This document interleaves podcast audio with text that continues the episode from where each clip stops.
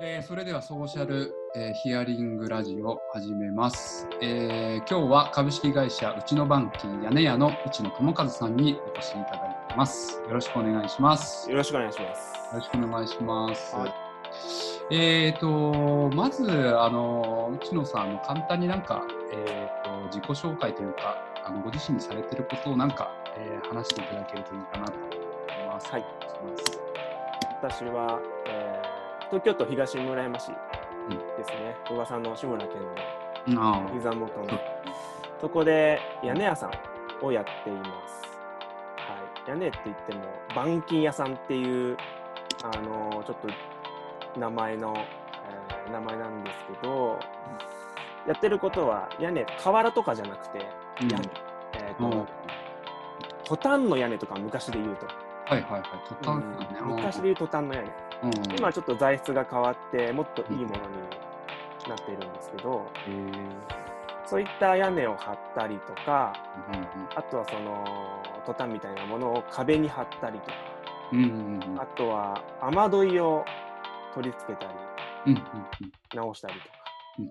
そういったものをやってます。それで板金屋さんっていううんうん。名前でやってるんですけどよくね自動車板金と間違えられててっていう確かにそういうでなんで建築板金っていうのが正しいああ、そうそうそうそうね。うん板金屋さんって言うと、え、建築ですか、自動車ですかってよく言われる。はい。たまに家にも電話かかってきて、すみません、車ぶつけちゃったんですけど、みたいな。本当に電話かかって車、ね。それ違いますね、ああ、おなるほど。断りするんで。ええこんな感じです。ええなるほどね。まあ、ジャンルが全然違うわけですね。そうなんでそう、建築板金。そうはい、建築板金うん、屋根屋さんです。うーん。なんかあの、そうですよね。えっ、と、それ東村山でやられていて、それでもうどのぐらいされてらっしゃるんですか？板金屋さんは、えっ、と、僕は18の時からうん高校卒業して、すぐ親父のもとに修行に入って、うんうん今40なんで、22年うん。うわ、ずーっとこの仕事しかしてない。うわ、素晴らしい。でし先代が、いえいえ先代がお父さんが。そう。うん。うちの父が板金屋さんで、というか、うちの、えー祖父から板金屋さん。じゃあ三代目。えっ、と、まあ、3代目なんだけど、うちの親父は末っ子だったから告げなくて独立したみたいな、のれん分け的な、ああ、なるほど、なるほど。そういうのなんだけど、まあ、実質2代目、3代目、よくわかんない。うん。そんな感じ。えじいさんが板金屋さん。ー、なるほど。えー、そうなんだ。うんずっとじゃあ建築板金をそうもやられてる。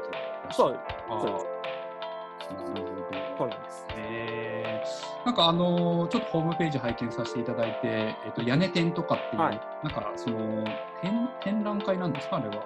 ああ、ええ屋根特化した展覧会。うんうんうん。なんかあれはどういうものなんでしょう？か。あの屋根ってみんなこう一般の人からするともう自分の家の屋根って色わかりますかって、ああ、わかんないですね。うん、わかんないよね絶対わかんないわかんないです。大体ね。わかわかるっていう人ははい。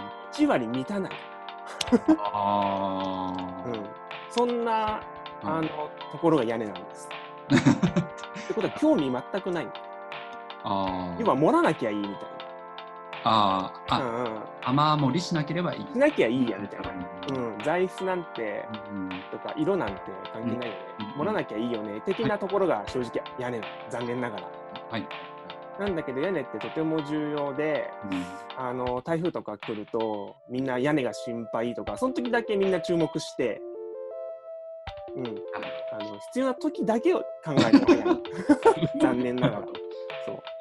縁の下の力持ちっていうのが屋根の下上にある。あの円の上にあるんだけどね。なるほどね。えそんなのが、それでうん。あのーそんなんで屋根って実際、うん、みんな触ったことないよね。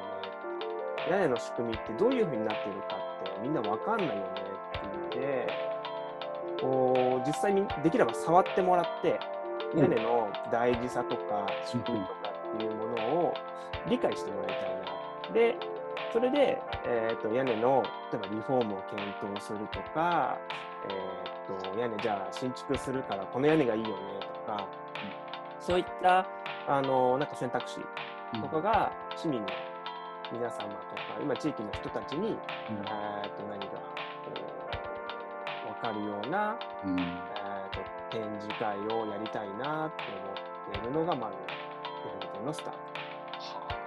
そうですであとはあのーどうしても屋根屋さんっていうのはえーっと大体は工務店とかほう。なんとか建設とかうんうんうん。そういったところからの仕事がほとんど、ああ、そうなんだ。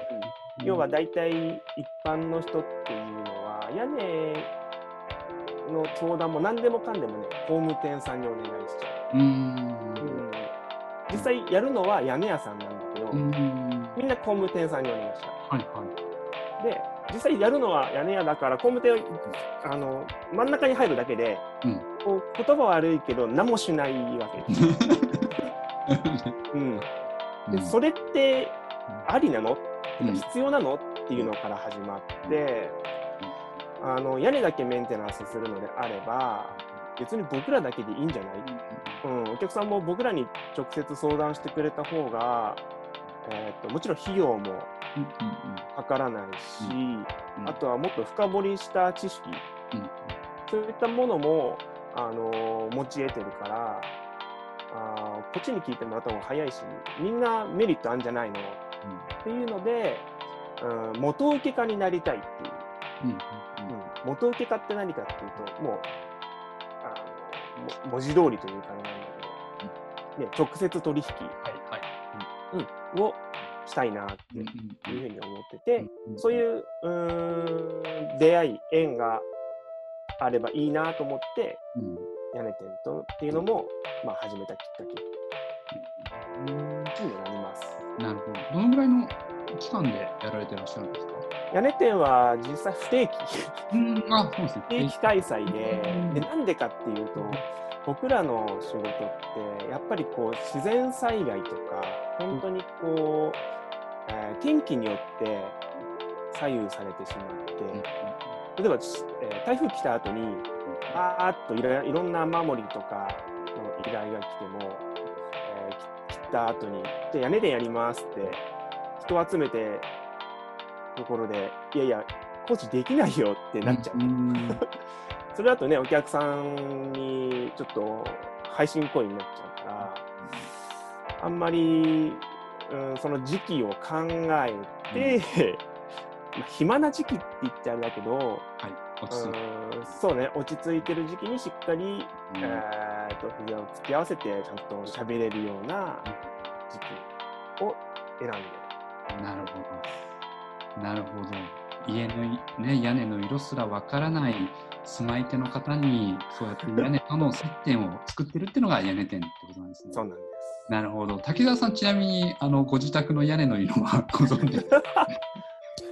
うちの実家は、でも赤かったかな。あーあ、すごい。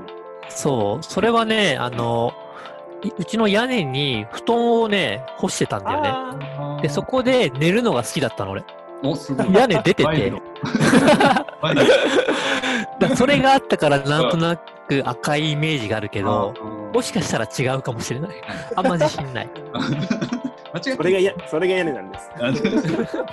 そのぐらいが屋根だよね。うんあなるほど、そういうことか、そのぐらいのあの印象であるということですね。そうあ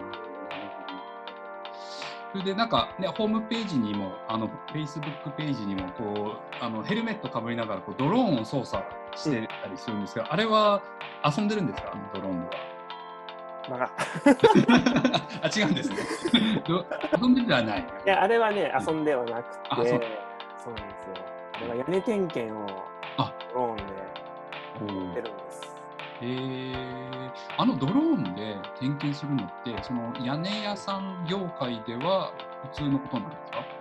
いや、まだ、ううーん、そこまで浸透はしてきてないんですけど、徐々に、うん、導入はあーしてきてる会社は多くなってきたかな。うん。星野さんのところはずいぶん前からやられてるなという印象が僕は Facebook で拝見してるところ、うん。はえなんかきっかけはどういうところだったんですか？きっかけはやっぱり屋根の上ってあーと不安定、ね、屋根の勾配が傾斜があってで材料によってはものすごく滑る、ね、あとは、えー、とはしごをかけるのに一苦労、っていうのもあってあとはまあ僕はまだ40なんでまあ身軽なんでいいんですけど年配になってくると,、えー、とはしごかけて上がるっていうのはやっぱり結構リスクが。あるよねってことで、そこでドローンを使ってうん。空撮してうんそれで屋根を点検してまあ屋根の点検だったら割れとかうんうんあのそういったものであればドローンで全然もう見えちゃうぐらいうんうんカメラがいいのでうんへえ、まずそれでやろうかなってあ思って導入をしました。ーなるほど。そうなんですね。なんかそれで言うと、あの点検のなんか新しいサービスも始めたっていうことも。あえそうなんです。で屋根の点検をうーん何かもっとうーん大衆化したいというかーあ、のんやっぱ地元のできれば、うんうん。えー業者さんうんうんうん。えーと地域の人たちをもっとつなげていきたいなっていうもの、思いがあって、はい。なんでかっていうと僕は去年の台風15号の時に、千葉の、うん。えーと館山にボランティアで、はい。うちの会社のスタッフみんなでうん行って、うんうん。台風うん台風のあとえ1週間後ぐらいかな、うーん。に行ってでその時にやっぱりもう数も足らないし、はい。うん、まあそれは仕方ないんだけどもただ言われたのはね、えー、と誰に頼めばいいのか分かんないっていう話へえお。でも直すのにですね。うん。聞いてうん。それが屋根屋さんっていうところ人がいるってことすら分からなかったり、うーんとあとはその辺の地域の人じゃない人、うんうん、要は千葉県なんだけど、うんうんえーじゃあ埼玉県から来ましたとか、うん、そういった人たちにお願いをしようとしている人たち、うん、まあどうしても早くあの直す屋根を直さないと雨漏りをしてしまうから仕方はないことなんですがそれって本当に、えーっとやるときはいいけどその後のメンテナンスとか将来的なことを考えてメリットがあるのか、うん、っていうところにやっぱ疑問があって、うん。でただでも知らないうんってことは要は僕らの力不足、うん。なるほど。うん。屋根屋さんという存在屋根屋さんの PR 不足うん。だなっていう、うん。一般の人たちは全くあの責任なんてもう全くなくて僕らがしっかりしていなかったからうん。こういうことが起きた。うん。でブルーシートかけて18万円っていうのはテレビで。そういう詐欺があったりとか、ああいうのも結局ブルーシートかける業者悪徳業者も悪いもちろん悪いんだけどもあでもねその根源を作ったのって僕らなんじゃない、なるほど。ていう。調べてないからこそ。そう。僕らがしっかり地うん。域うんと地元の人たちのサポートをできていなかったからこういうことが起きたんじゃないのっていううーん考えになって、うんうんうんうん。それでじゃあもっと地域にうん。あー PR するのには何かないかなっていうので、屋根の点検サービスをドローンでしますっていうのを始めました。なるほど。今、あのそのドローンの点検サービスが、またなんか次のフェーズになってるような感じで、なんか、何でしたっけ、えーとき寄付されるとかっていう、寄付と連動されてるんでしたっけ、そうなんです。うんうんうん、今やってるのが、うん。えーっと5000円で、お5000円、はい。えーっと屋根の点検をして、うん。で、その5000円は、うん。えー全額、うん。えー日本赤十字社に寄付をして、それで、えーっと自然災害で被害に遭った地域へ、えーっと送ろうとうんうんいう、えーっとコミュニティを作って、えー活動を5月から始めました。すごいですね。コミュニティってことは全国でしたっけ、それは。そうです。ああ、すごい。えー、5月からスタートして。5月からスタートして、最初はうち1社から始めて、はい。誰か協力してくれる人いませんかね？みたいなうんうん感じで、はい SNS で発信して、うんあとは仲間のコミュニティに入り込んで、はい。誰か手伝ってもらえませんかね？っていうふうに相談をしたら、は手を挙げてくれる人が。何社かいて、はい。それがポツポツとうん。共感をいただいて、今、こう、公表してるのが、今8社、7社、8社で、賛同いただいてるのが全部で17、8社ぐらいかな、ぐらいが今、います。すごいな。で、全国で、今、北は札幌、ええ南は鹿児島、指宿 の屋根屋さんが、はい。一つのコミュニティになって、うん屋根を守ろうと。で、ドローンで点検をしてよしようと。そういうサービスをじゃあみんなでこれから構築していこうぜっていうので、うん今動き出してうんうんうんなるほど。じゃあ、ぜ全国で屋根をドローンで検査しようっていうそのササービスのベースがあって、それで今、まあ、こういうコロナの状況なので、まあえっと寄付の活動もしてるということですね。そうなんですね。うんまあ直接コロナのその医療関係とか、そういったところに直接行くわけではないんですが、うんやっぱ僕らもこういう屋根っていう大事なものを預かっていて、はいあのもう大体自然災害ってなると大体建物の話になってくるので、うんうんまあそういったところだとうん。紐づくのはうんうんあのそういう被災地だったりとか、うん。うんそういったところなのかなっていうのもあったり、あとはコロナコロナって叫ばれてるけれども、うんんそっちも忘れちゃいかんよねはいっていう、やっぱり意識も、うん。あのしなきゃなって思って、そっちに寄付をさせてもらう予定です。わ素晴らしい。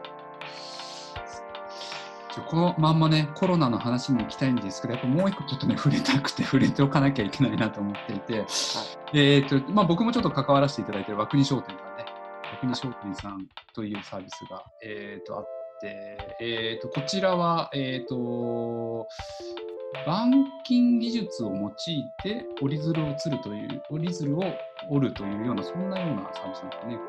そうです。うんうんうんうんこれはななんかきっかけというか、ななぜ始めようと思ったんでしょとこのきっかけは、えーっと、屋根屋さんって、えーっと非常に過酷な労働環境にいます。夏は屋根の上は50度オーバうか。ああ、そー、で冬は氷点下、うん。でこれが東京のうん、あのあ東京の東村山。東京でさえあ。そんななんで、暑い地域、岐阜とか、うん。あっちになっちゃうともっとすごい労働環境うん。になっていたりとか、あとは寒いところだと、北陸とか北海道っていうのはものすごく寒くて、もうとても大変な環境で屋根屋さんはやっている。うんで、うーんと、屋根屋さんはそうなると、やっぱり体が持っていかないんですよね。持たない。ああ、暑さ、寒さがうんに対してですね。そうなんです。なんで、やっぱり、えっ、と、プレイヤーとしての、えっ、と、寿命っていうのかな。それれが、えっ、と、短いでああ、そうなんですね。すね。うん。うんで、せっかく屋根ってとても、えっ、と、雨漏りをさせない技術うんうんがあって、とても大事な、あのーまあ、えっ、と、んレアな技術を持って、ああ、屋根独特というか、独特うん、いるんですが、はせっかくその技術があるのに、体が持たないから、職人を辞めちゃうっていうのは、非常にもったいないなっていうのがあって、そこで何か、屋根を降りた、えー年配の職人さんたちが、えー生きる、今後生きていく、まあ、稼いでいける仕組みを何か作れたらいいなっていうのがあって、それで、和国商店っていう、うんえーと工芸品のね。、えーとプロジェクうんトを立ち上げました。なるほど。ああ、素晴らしいですね。ああまあ、あの引退、リタイアを、えーされた職人さんに対する職の提供ということですかね。うんそうです。なるほど。すごいですね。綺麗ですね。なるほど。まあ、いろいろそうやって精力的に活動されている千野さんですが、えーね、コロナ、ね、コロナ、こんなになるとは、本当思わなかったんですけれども、ねえーっと、まあ仕事もプライベートも含めて、まあコロナによる影響といいますか、えーなんかどんな風に、えーなんかあの変わったこととかございますか？えーっと、コロナの幸い屋根屋さんは、うんうんうん。ほとんど影あ、そ響う。がないんです。おー、なるほど。本当に周りの人たちを見ると、なんて幸せなうん。職業なんだろうって、うんつくづくうん本当に今回感じてはいるんですけど、うんまず外に出るので密にはならないよね。うんうんうんうん。であとは、えーっと、雨漏りとかっていうものは、やっぱり待てない。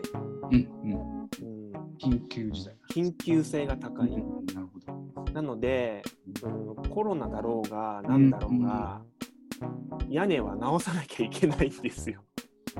ああ、そういうことですか。ってなるとはいうーんと、もういつでもいいからやって、うんうん早くやってね。うん。はい。特に今の時期だと、うん梅雨も来て、ああ、そうですよね。で、8月うん過ぎてくると、今度台風シーズあンが来て、あ、はい。なんで、今、お問い合わせはものすごく多いですね。ああ、素晴らしい。なるほど。まあそれは、あの、要は作業は外でされるから、接触がししないということで、あの、お客さんもやってくれっていうことがあるんですかね。そうです。うーん、なるほど。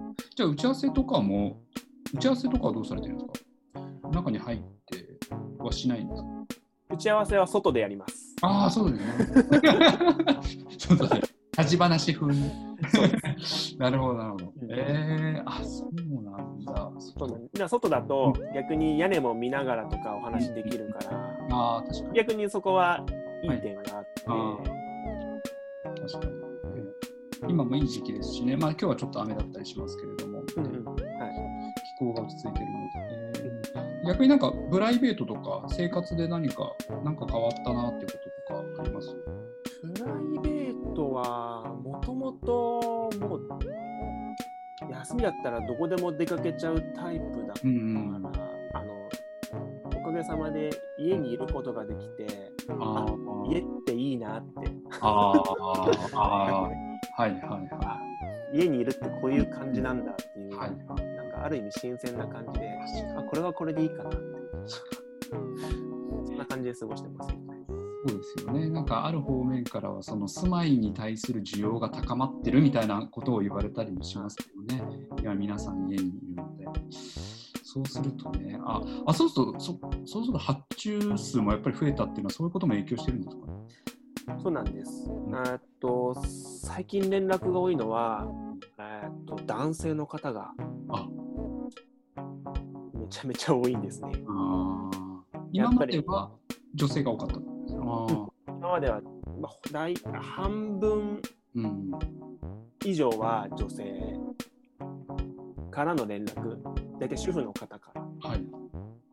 連絡絡いただくことがほとんどえだったんですけど、はい。やっぱり今は在宅でええ。お仕事されてる方うん。が多いので、ええ。今は男性が本当に、うん、ええ。ほとんどあ。圧倒的に多いですね。そうなんだ。じゃあ在宅でお客様も家にいらっしゃるので、家にいながら、えー、と作業ができるってことですね。そうです、そうです。うん。でこの際にうん。屋根直したいとか、自分がまだあの会社行かないでうん。あの家にいるから今やってもらいたいんだよねっていうそういった需要は、うん、ありますね。確かに家家に対する意識が高まってますよね。はい。あのこれこれは私私事ですけれども、あの家にあのなんか生活の質を上げようとあの観葉植物が非常に増えてるっていう すごいもう多肉植物だらけに今なっててですね。滝沢さんは何かあります？家の家の質を高めるために何かやってることうーんとね、あの、お尻痛いから、あなかった。クッション買ったぐらいかな。あの、知ってる通販でやってる生卵を置いたのはいはい、知ってる。ない。それ買った。販で買ったの？通販で買ったの？あ、アマゾン、アマゾン。あ、また、あアマゾンで買った。まあ、植物飼いたいなと思ってた。育てたい、なんか。成長、自然を感じたくなるよね。そうなんだ。そう。自然活ね。だからまあ、そのなんかい一環として、あの屋根っていうのに目がいっていうのかもしれないですね、皆さん今。そうか、なるほどね。じゃあ、プラ、そうか、プライベートも家いいなっていうことですよね。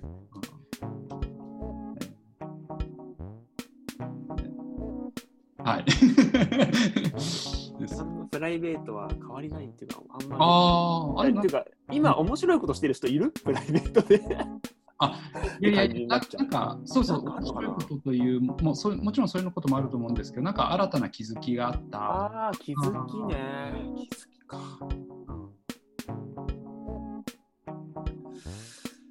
気づき。まあ、いいいいなってことですよね。さっきのね、まあ、私の観葉植物とまあ近い。ああ。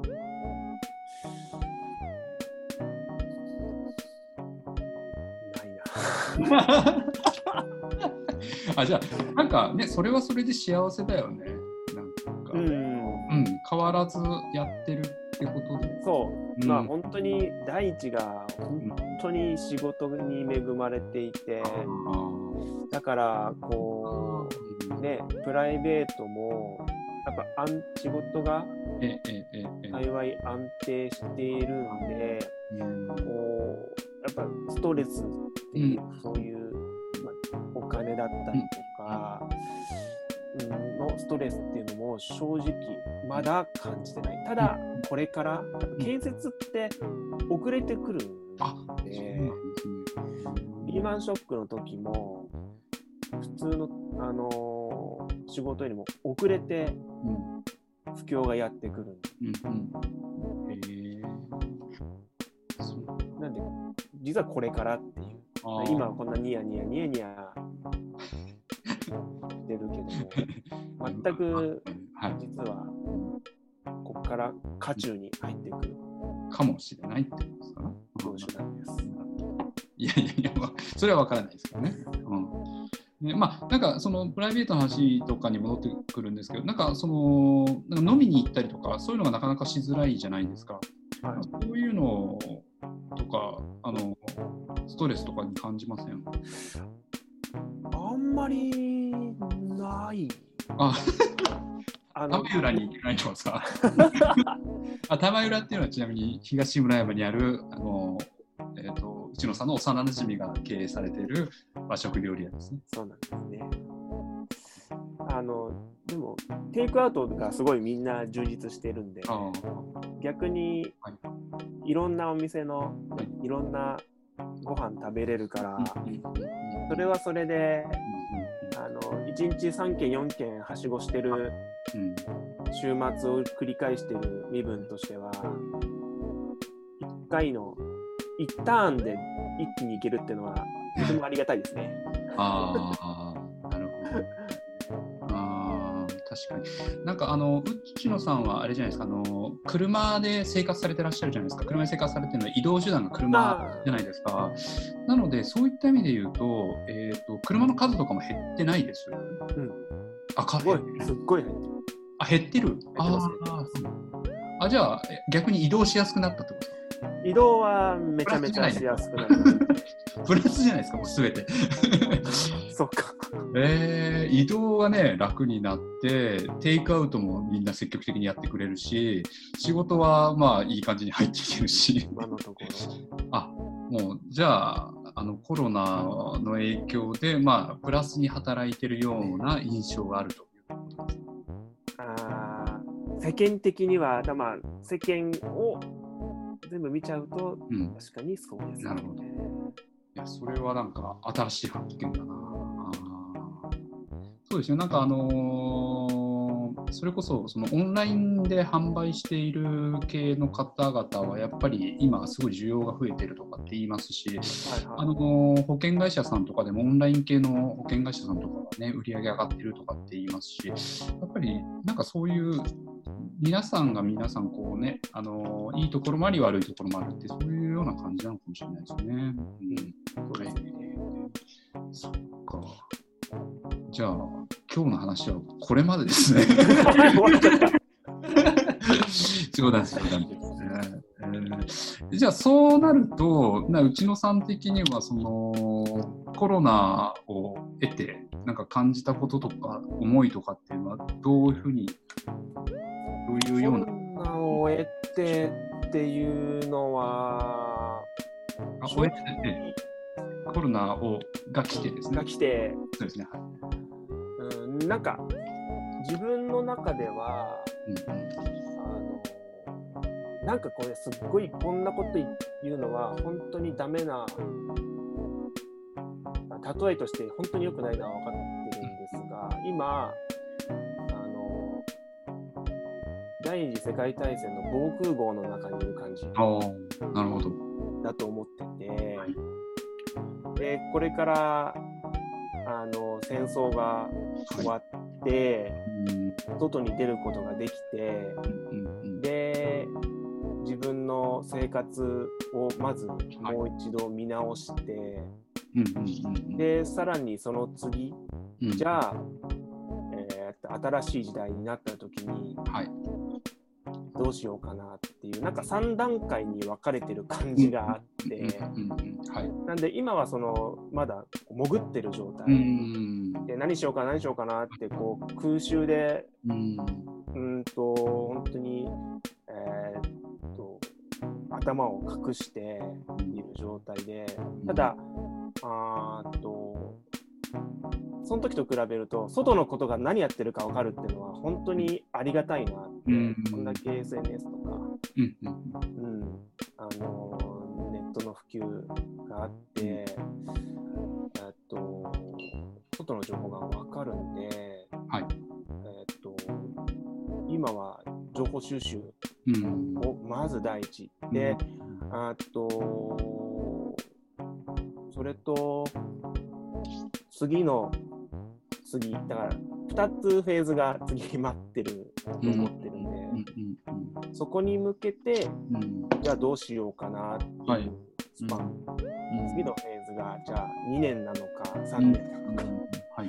復活するまで何年なのかわかんないけども、で、じゃあその次のステージ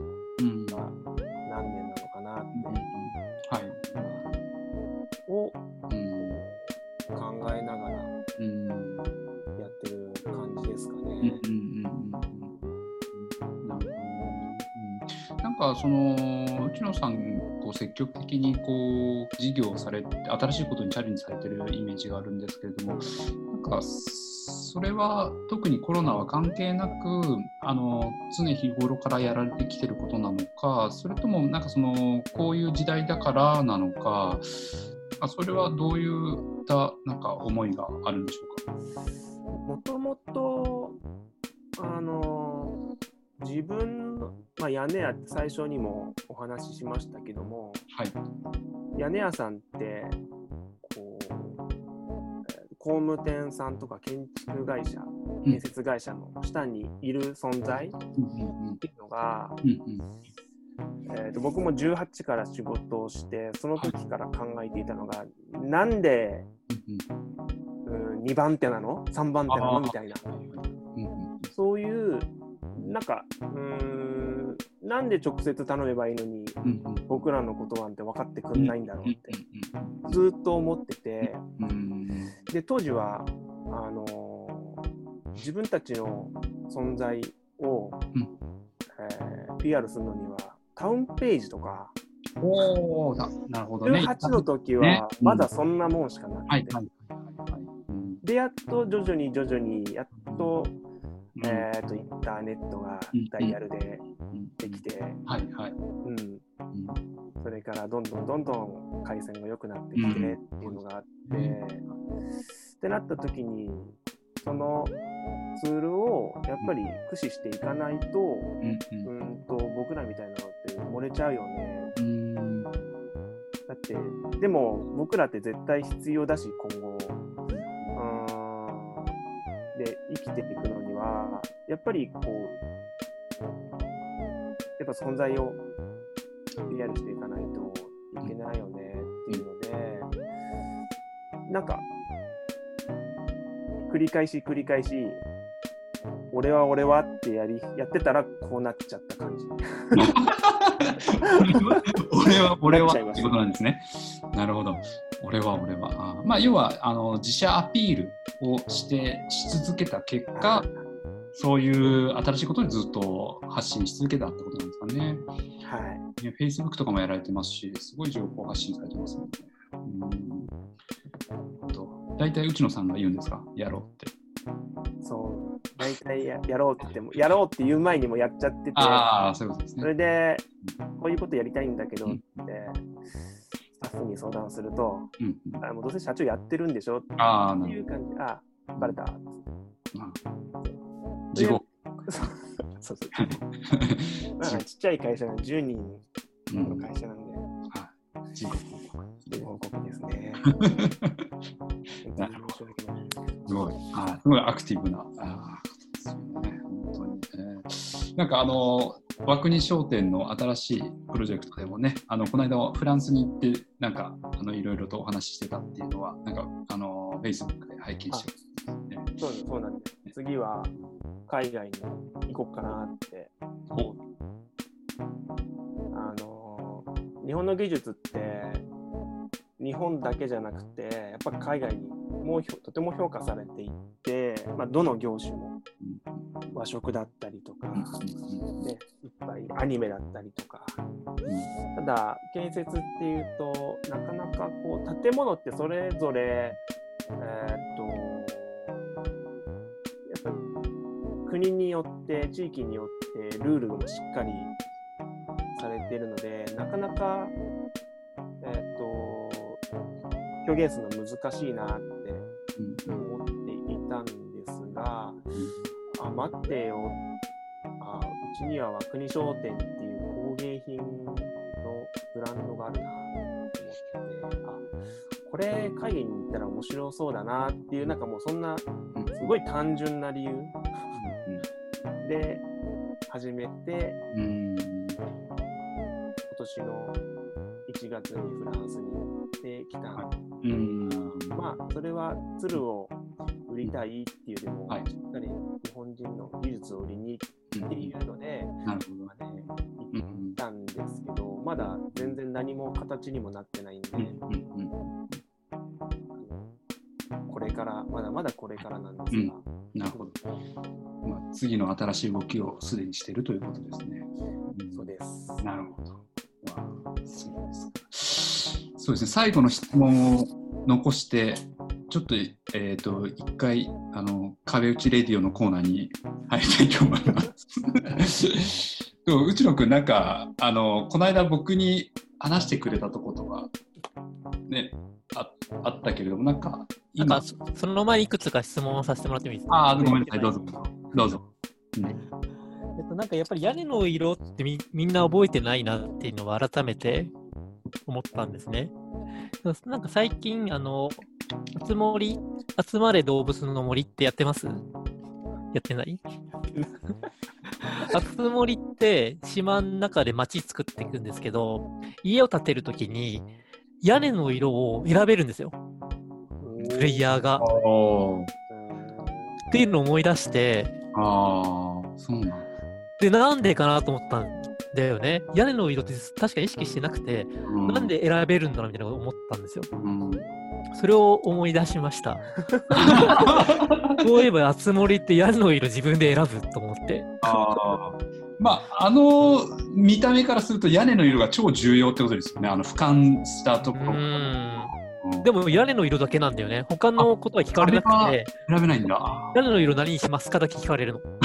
え ー それを思い出した。ーもう屋根屋としてはもう最高じゃない いや、ありがたい話です。最高の UX ですよ、それ。動物の森とコラボできたらいいよね。あ森と。はい。なんか今、あのルーブルかどっか美術館とコラボして、えその作品、絵画をあつ森のゲームの中で展示するみたいなコロナがあって、あるんですね。あ美術館みんな行けないから、ゲームの中で鑑賞しようみたいなのがあったりするんですね。だからそういうなんか、ね、一緒に内野さんとコラボできてるんですよね。あつ森で。集まれ今、買えないらしいですよね、集まれとみたいね。うあれ？ん。あれ、タイトル正式名称なんでしょうっ集まれ、みみんなの動物の森？けでしたっ集まれ動物の森、うんけ 買えないってことですよね。で、なんか一個聞きたいのが、この屋根やばいな、この屋根すげえみたいなのって、どういうや屋根なのかなってすごく聞いてみたいですね。それは、えっと、どっち側のすげえなですか？うちのさん側ですね。えっと、はい。というか、えっとうんいい意味ですげえのか、悪い意味ですげえのか。いい方ですね。あ、いい方。いい方。いい方。えっと、すげえなっていうのは、えっと、技術的な部分っていうのは、正直、こう、本当に目の前で見ないとわからない。なるほど。ディテールってことですかね。そうです。なんですが、えーっと考えてるとか、えーっとやっぱ時代だなって思うのは、まあこれは結構どこでも話されてることかもしれないんですけど、浅草の浅草寺の屋根、っていうのが、えーっと回収されて、それはあの瓦の屋根に見えるんですけど実は金属の屋根なんですよ。えー、瓦に見える金属なんですね。そうです。プレスして。へえ瓦に見すもう本当に見た目あの近くから見ても本当にわからないぐらい瓦そっくりな屋根だけど金属。あなんでかっていうとやっぱり、えー、と建物って屋根頭が重いとあに対して、えー、とやっぱ弱いよねっていうのでそういうので今、えー、と金属を進めていくっていう風潮がもうかなり進んで、まあ、特に3.11の後からうんはすっごい強くなってきてますね。なるほど。でちなみにそのあ浅草寺の屋根はチタンなんです。おお、すごい。チタンすっ豪華ですね。チタン。ごいすごい高いんですよね。高級ですよね、確か。めちゃめちゃ高級そんな一般住宅なんかもうとんでもない。うん。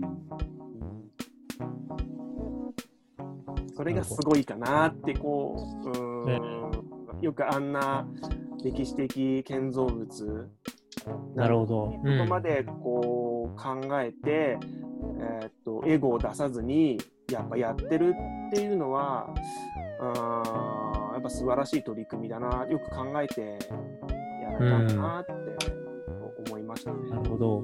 なんか、元に戻すというよりも、次の10年後、20年後見据えて、その素材だとか、ことを選んでるっていうことなんですよね。そうですね。なるほど。進化してるわけですね。そうです。面白いななんか屋根、見ちゃいそうですね、今後。散歩してる時に、お客さんもよく屋根のリフォームする前は全く興味なかったけど、最近散歩するたびに屋根ばっか見るようになりましたよ っていうお客さんばっかりいます。いいな、いいですね。だからそういうなんか YouTube やってほしいですね。屋根の。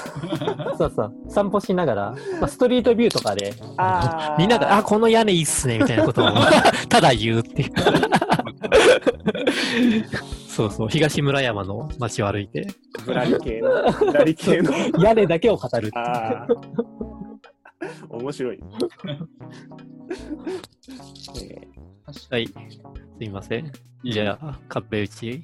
うんああ、そうね。なんか、うちの君の方で、なんかありますか？テーマというか。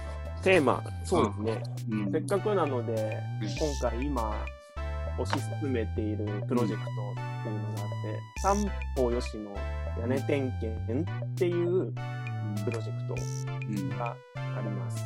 うんまだネットに検索して出てくるのかなっていう。う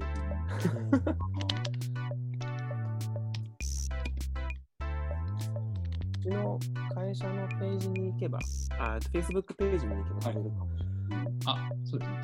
URL じゃあ、僕の方でチャットで流します。えーっと、三歩よしは、えーっと、うちのさんの、うちの板金のサイトにはなかったでしたっけ？ああとね、COJP の方のコンセプトサイトの方には下にバナーがあもうあるかな。なんか見れましたよ。ああ、見れました。被災地支援プロジェクトあ、ああ、そうです。そうですいただいて、あの、5000円っていうアイテムがいっぱい並んでる。あそうです、そうです、そうです。5000円、一律5000円のうん。アイテムで、で、これを5月の頭に立ち上げて、今、全国の屋根屋さんに声かけて、協力してくるくれる業者さんお集めてやってます。うん北海道から岡山、三重とかそうです。全国ですね。全国。今、他にも金沢とか、うん。えーっと、あと函館とか、えー、あとは岐阜とか、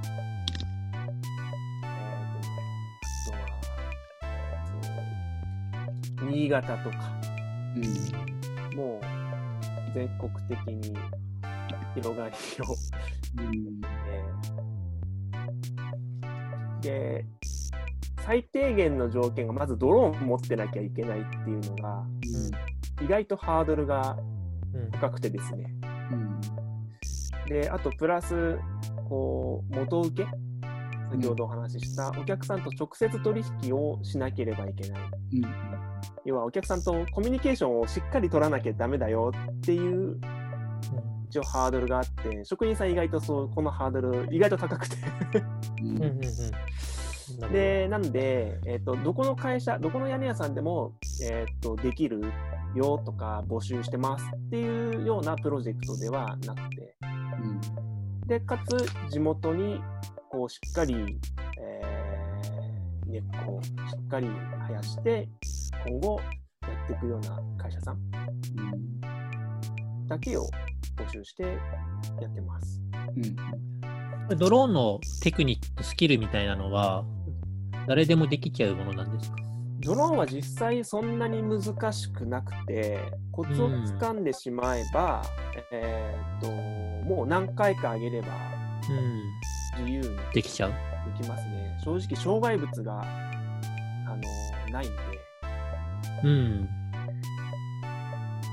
今は許可さえあれば、うん国土交通省うんに許可を取らなければいけないんですが、あうん。の重さによって。うん。ですけどね、重さなんだ。重さです。200g 以上、199g 以下が、えーっと、無許可で飛ばせる。ああ、そうなんですね。それ以上の重さだと、えー国土交通省の方に、えーうん。しっかり登録をして、でお飛ばす前に飛ばしますよっていう連絡、まあそれはオンラインでできるんですけど、うん。それをしなければ飛ばしちゃいけないっていう、一応そんな規制があって、えー。そんなにハードルは高くないんです。うん。199でしたっけ？79それってなんかほぼおもちゃみたいなことですか？おもちゃはいいけどみたいな？そこの区切りって。そうです。うん。ただ、今 199g のギリギリのラインのドローンがあって、攻めてますね。それめちゃめちゃ精度が高くて、えー飛ばし放題、それなら。それなら無許可で飛ばし放題です。マジか。いいな。で意外と風もそんなにえ多少吹いてても飛ばせるみたいで、うちはまだ導入してないんですが、あ屋根屋さんでももう100あの200以上は重いから、重くて面倒くさいから飛ばさない、あうん。199で飛ばしてる人がいっぱいいます。うん。いいるんだ。ます、います。内野さんの飛ばしてるのは、これ何グラムぐらいなんですか？え、うちのいくつなんだろう？結構結構大きいね。調べたことない。あーあ、DJI の DJI なんです。ああ、はいなるほど。許可が必要ってことですね、これ。で、その中で、えーっと、どうやって、まあ、まあ、ハードルは仕方ないんですが、PR の仕方も含めて、うん。何か今、若干、行き詰まってるとあの、えーっと、業者さんはいろいろとこっちで集めることができるというか、同じ業界なんで横のつながりもあるんで、声をかけて、えー、と許可いただくことができるんですが、まだ残念ながら1個も売れてないんですね。はい、屋根点検のサービスがうんまだ買われていないんです。なるほど。なので、どういうふうにしたら売れるかなっていう、まあ売れるかなっていうのよりも、売れるかなか、要は屋根点検の必要性をどう伝えるかですよね。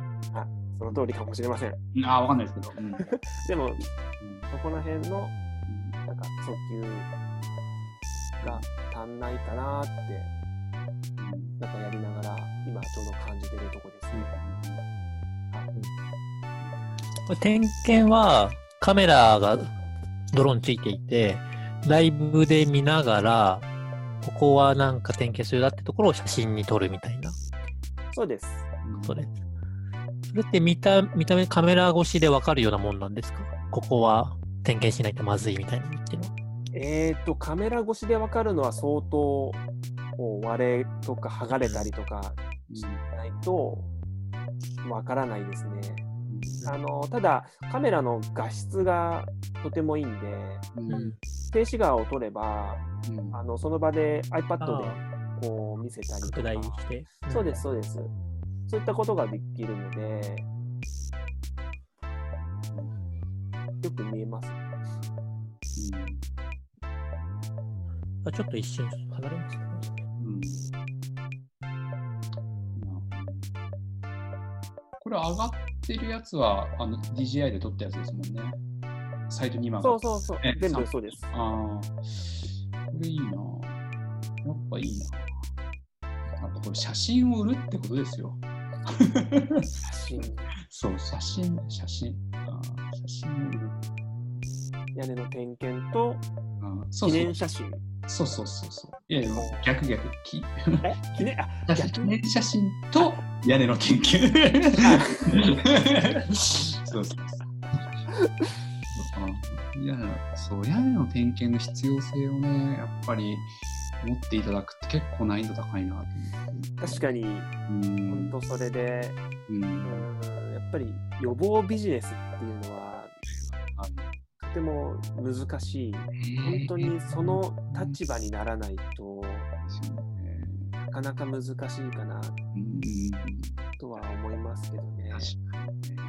例えばじゃあ千葉の今回台風が来た人、台風で被害になった人とかが、はい。だったら多分うん言ってること分かるよってうん、まあそうでしょうね。思ってくださるんですけどはい、じゃあ東京のえーっと地震でと東日本の時もうん特に地震の被害もなくて。えー天候も台風もそんなに被害ないよねああっていう人あはいがは果たしてこの予防をするかどうかっていうのい。ははい。は確かに難易度がめちゃ。めちゃ高い。ですよね。うんそうですね。だから滝沢さん、あれですよね。あの、はいカーバッテリーに結構近いですよね。話。うんうんうん予なるほど報。バッテリーが上がらないとそうです。重要さがわからない。わかんない。前に変えるかっていう、いや、変えないでしょうみたいな。そうですね。ただし、台風を経験されたり、バッテリー上がりを経験されてる人は、まあ、早めに変えるね、みたいな。うんなるほど。そういう感じですよね。それと結構近い。うん近いですね。うん。なんかシンプルに思ったのは、その街の屋根パトロールみたいなの で、199g のやつでも勝手に飛ばしちゃって、やばいところも取って こんななってますよっていうのを、あの、ラ。はい。郵送で送るとか、ポスティングするとか、メールするとか、基本的には屋根はプライベートなものなんで、あ、取っちゃいけないんですか？あの、まあ、かなりグレーな部分なんですけど、えー取っちゃいけないでなるほど。すね。あとは、人様の屋根の上にドローンを飛ばしてはいけないっああ、そうなんですね。ていうものがああります。あ空気権利みたいな感じですね。なんか土地の上を権利が。そうなんです。なんで、あドローンを上げるときは近隣に挨拶をして、あこれから飛ばしますよ、いいですかっていう許可を取らないとなるほど。飛ばすことができないんですね。なるほど。じゃあ、あのドラえもんのタケコプターはあれはできないわけですね。あれは残念ながら 裁判の嵐です。あれですね。あれはできないんだ。ただ、でもじゃあ Google ってどうなのって話になって、はいはいはいはい。Google って全世界はいはい。上から屋根屋根と取ってるじゃんっはいはい。てなってるんで、なんでグレーなんですよ。ああ。グレーなんですね。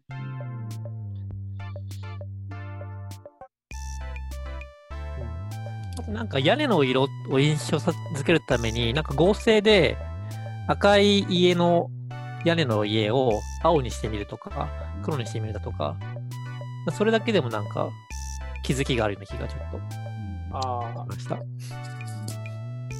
工事をする前ってことです。そうですね。うん、あー提案提案をするときにっていう。そうですね。勝手に提案しちゃうってですね。この色で。なんかあの、古そうな家、いや屋根が。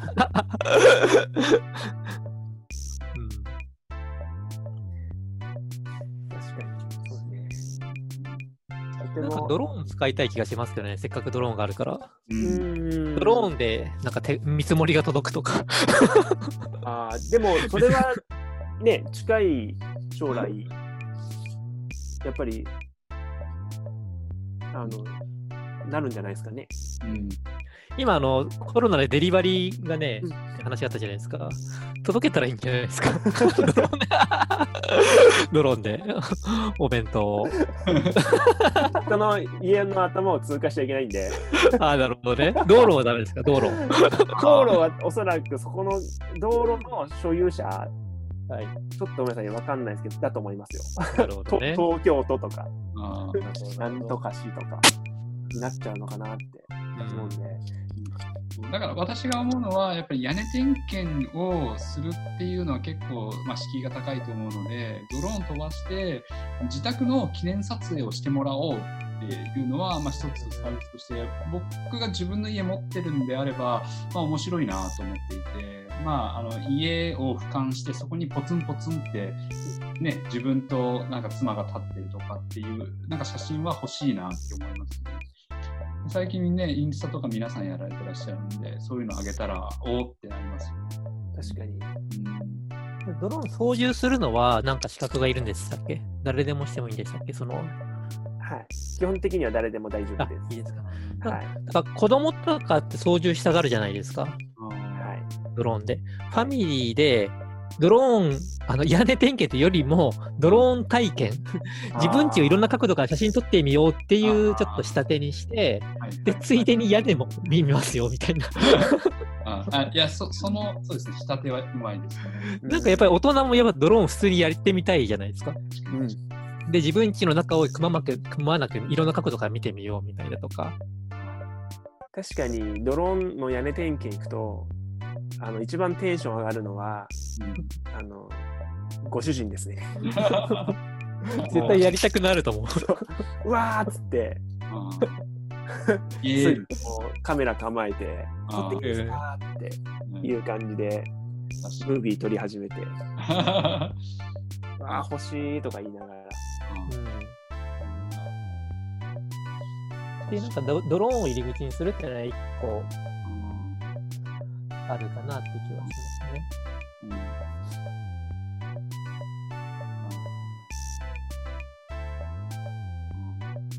あとは、あのー、内野さんおっしゃってた、そのギフトにしたらどうだって、ああ、そうですね。うんギフト需要があるんじゃないはい。自分の、えー、と両親の実家に、えー内野さんに見に行ってもらうっていうのを私からギフトで両親に送るとか。はい。そう。まあというのも、あの、今、やっぱりみんな離れて住むような時代にうんなってしまって、うんうーんと、どうしても距離があると心配じゃないですか。うん実家っていうと、うん親もうん年食っちゃってうん心配だなっていう人たちに向けて、新しい形のギフトとして、えーっと、お渡しすることができれば、なんか、思いも伝わるし、しっかり形にもなるし、で、その後に、その業者さん、うん。地元の屋根屋さんとうん。縁を作ることができる、うん。えーきっかけ作りにもなるので、そうですよね。それを、うーん、まあ、そういったのをできればやりたいなっていうふうに思っていて、ギフトっていうのは、うん。うんなんか進めていきたいんですけどね。い最近在宅勤務でみんな家で働いてるじゃないですか。はいでなかなかやっぱりこう、自然を感じたいってあると思うんですよね。部屋にこもるんじゃなくて。はい。なんか屋根で働こうみたいな、ルーフワークみたいな提案をして、屋根って本当にもったいないじゃないですか。雨風しのぐためだけにある。だからそこをも活用、うん、はできると思うんですよね。あっていう提案をするとかね。屋根で働こう。そうですね。新しい、新しすぎる。初めて、初めて聞いた。ドローン飛ら飛ばし放題だしね、屋根行ったらこあう。で、なんか、そうそう。ま、場所がない人、庭もなくて、戸建てで、じゃあ屋根があるんじゃないかみたいな、そういう提案はあるかもしれないです。うん、いや、それ、すごいいいと思いますね。うん。なんか前、ヘイベルハウスが、確か、あのーえっ、と、そこは、あれですね、ベランダ。ベランダをアウトドアスペースとして活用しようっていう家を売ってましたね。で、なんか、あのーそういうアウトドア雑誌と組んで、プロモーションとかしてました。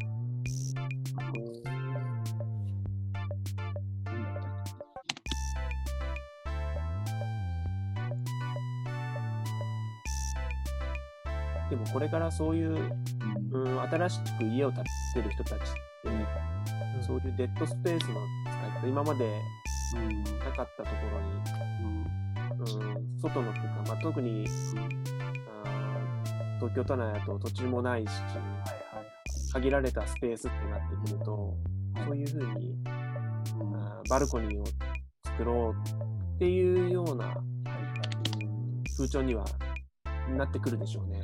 ね、なりそうですよね。なんか屋根屋さんから屋根活用を提案するっていうのはちょっと面白いですね。うん、そうですね。うんまあ逆に物置に、あ、物置とかにできるんですか？屋根って。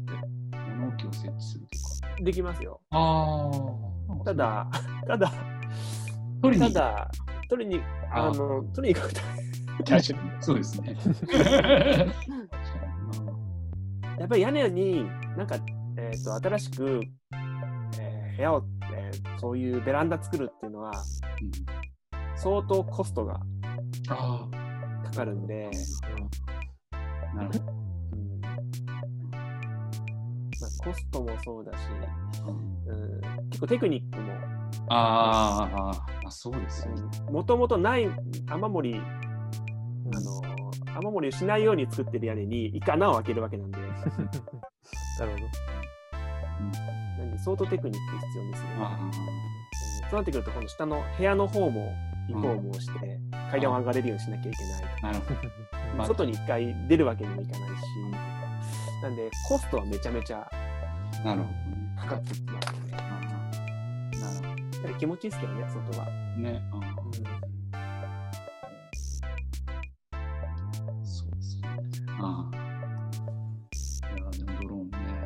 なんかそうですね。うん。うん。あとは、なんだろう。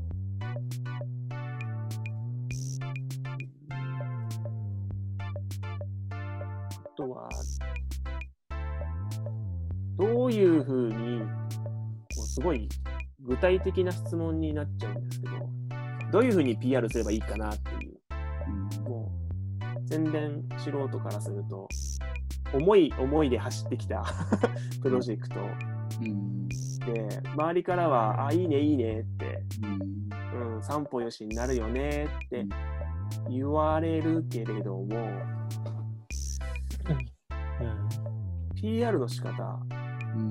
が意外とやってみたら、いいねって言われるけど、やっぱ買ってくれない。うん。うん、多分そんな商品っていっぱいあるんでしょうけど、うん。そこになっちゃうなって。実際これって、5000円は寄付するじゃないですか。はい。それってその先に、あの、受注というか、工事の仕事が来たらいいね、いいなっていうのはまずありますよね。あります。ですね。そこってなんかいくらぐらいかかるもんなんですか？実際にじゃあ工事しようとなった時に。値段感があんまり全然イメージがわかんなくてですね。えーっと、正直もう本当家の形とか、あとはうんや屋根の材質とか、えーっと、住宅の環境によって、もう本うん。当にまちまちはい。なんですね。うん。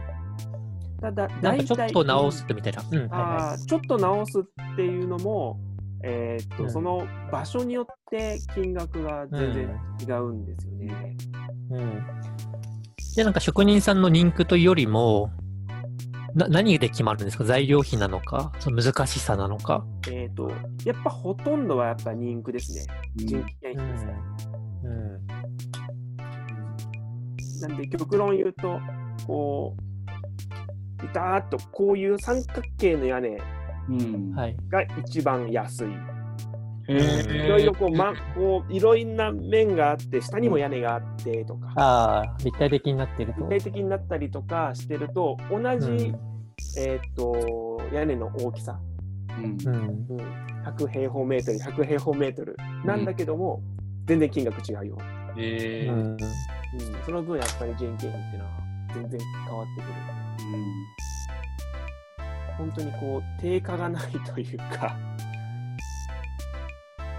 どのタイミングでその点検して直すのがいいんですか？もう雨漏りしたらなのか、あんまりもう理想になるまで粘って、漏れる前に直すのが一番いいのか、それとももっと定期的にこう見ながらやっていくのがいいのかっていうのは。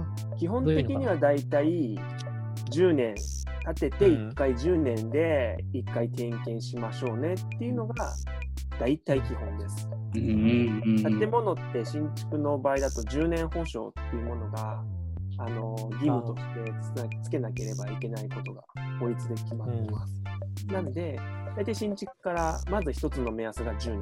うんで、それからは、えーっと、よく言うと5年おきぐらいにしっかり点検をするのがいいかなとは思います。はい。なんかあの、何年目とかって 忘れちゃうじゃないですか。はい。はい。何年経ったか。はいなんか、しかも建てた竣工っていうんですかね。はいあの、住み始めたみたいな。このなんか、何月何日って覚えないじゃないですか。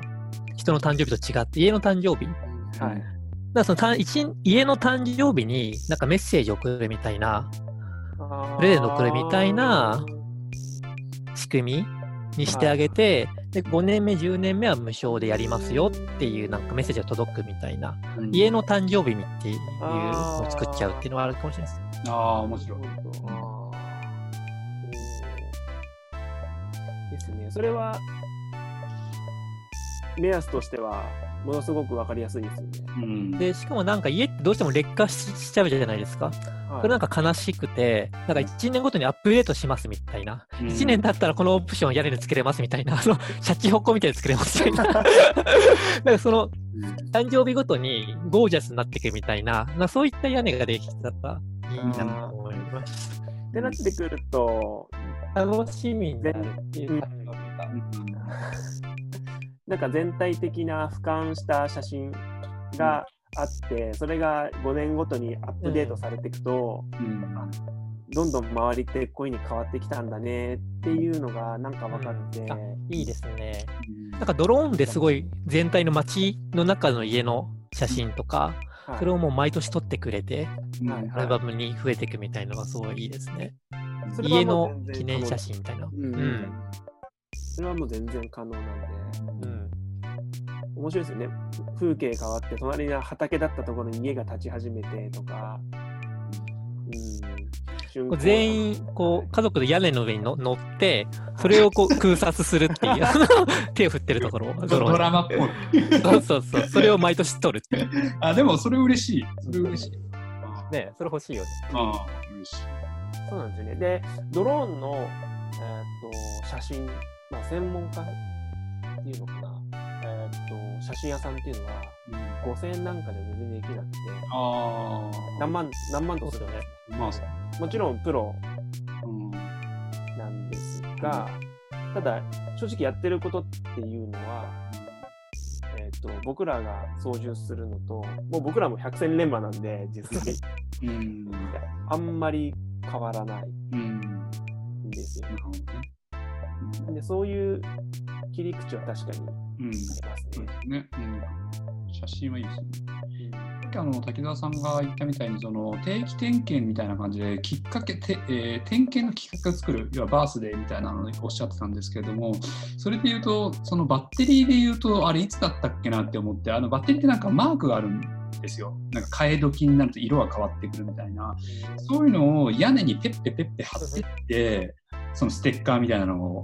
そうするとあ色が変わってますねっていう のをチェックしに行くとかね。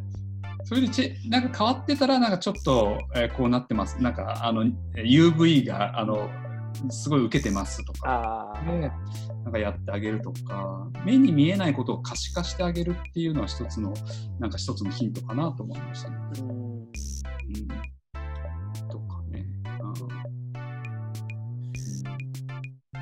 ねなんか明らかな外傷しか住まい手は多分さあの直さないんですよ、うん。多分。なな絶対そうだと思逆にぶっいます。壊れてるみたいな。うん。でもなんか多分プロから見たら、ああー、これ塗装剥がれててそろそろやべえなみたいな。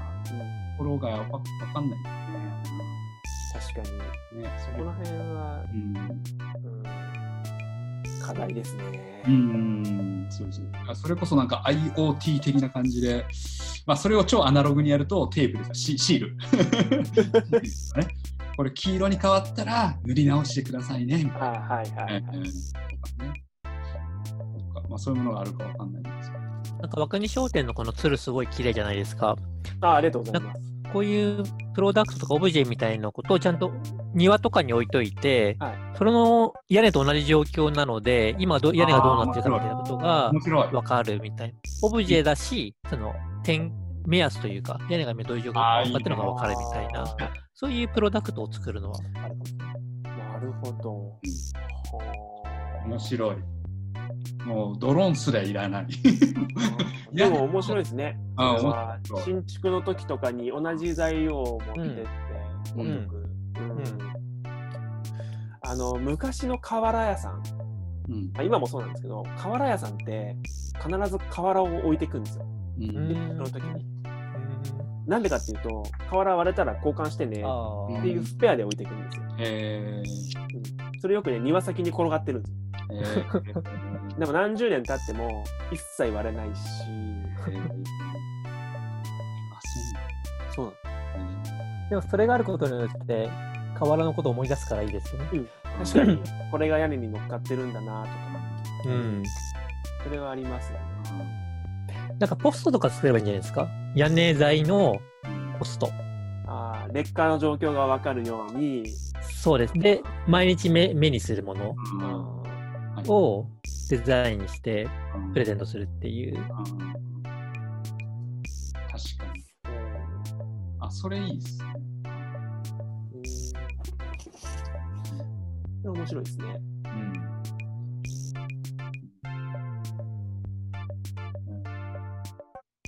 来ましたね。すげえ難しかった、今回。屋根。むずいよ。すげえむずい。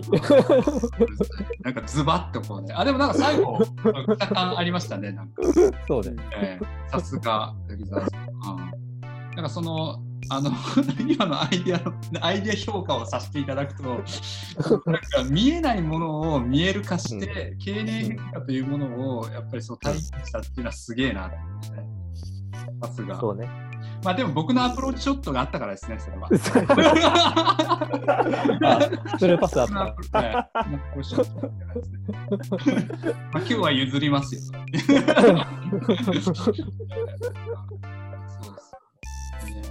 どうですか、う内野さん。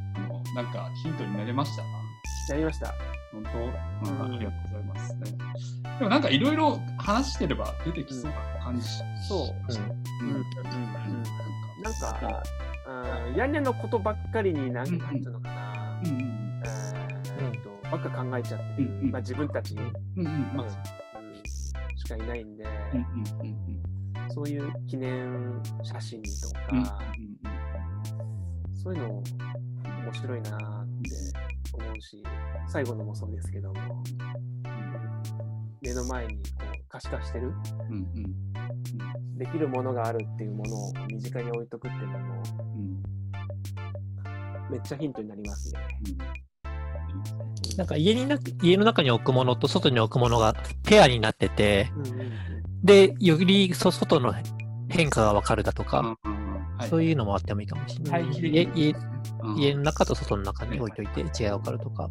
確かにね。なんか日常生活で目に入る状況を作るっていうのはすごく、屋根ってやっぱ見えない、改めて見えないものじゃないですか。上にあるから。はいそこを目に触れる高さに持ってくるっていうのがすごく大事なんだろうなと思う。はい背景スタジアムだからいいこと言うわ。スポットライトめちゃ見てます。やっぱスタジアムだやっぱ違うよ言うことが。さす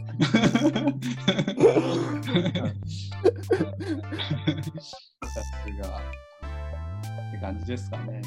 はい。滝沢さんなんかあります？大丈夫ですか？すいません。あ大丈夫です。はい。じゃあ最後ちょっと質問を、えー、とさせていただいて、えーお開きにできればと思っていて一応あの皆さんに最後聞いていて、まあ、コロナっていうものを我々今2020年に、えこういうふうに体験されてしていて、えーこの先僕らは10年後はどうなっているかということをどう考えますかということなんか、えー、内野さんなりにご意見いただけるといいかなと思います。10年後。はい、2030年ぐらいですね。30年。はい。あー正直言うと1週間後もわからないから、そうですすっよ、ね。ごい難しい質問いや、そうですよ。なんですが、と間違いなくドローンで、うんえーっと、物は運ぶし、と人を運ぶし、屋根にも登れるようになるし、うん。そういう世界がうん。来てるでしょうね。うん。なんで、そういう世界に乗り遅れないようにはい。しなきゃなって。うん。うん。なるほど。その10年後の僕らは、その今日、今年のその、なんてコロナで影響を受けたことは、どうその10年後に役立っているのか、影響を受けているのか、なんか、どう思われます？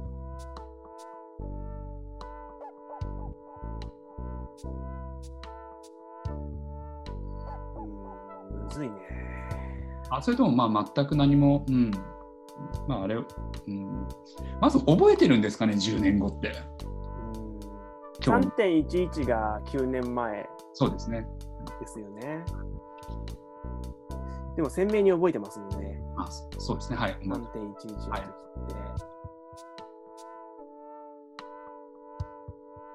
どうなんだろ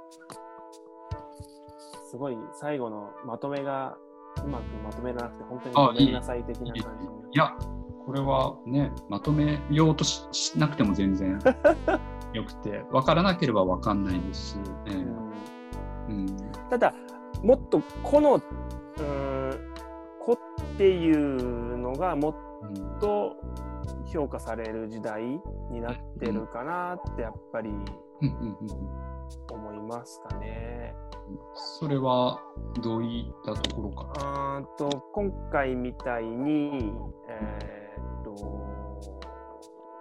ま、今回というか今人、まあ、どこでも出る話ですけど会社なんかよりももう個人を選んでくれて次に会社選ぶみたいな順番が変わってきてますっていう時代があってで職人の世界も多分本当にそういうふうそれが如実に出てくるかなって思ってこの職人さんがいるからこの会社選ぶっていうのがもうスタンダードになっちゃう。うん時代は間違いなく来ますよね。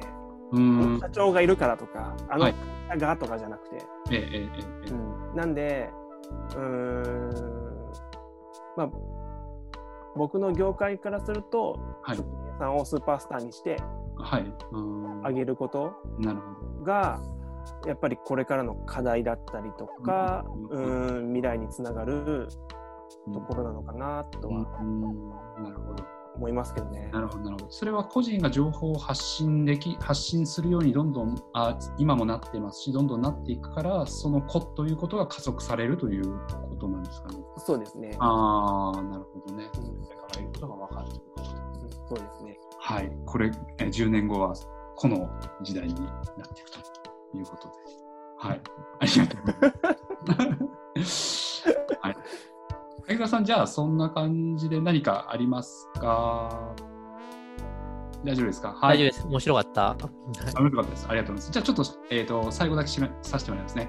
えーということで、えー今日は株式会社うちの板金屋根屋の内野智和さんにお越しいただきました。今日はどうもありがとうございました。はい、こちらこそありがとうございました。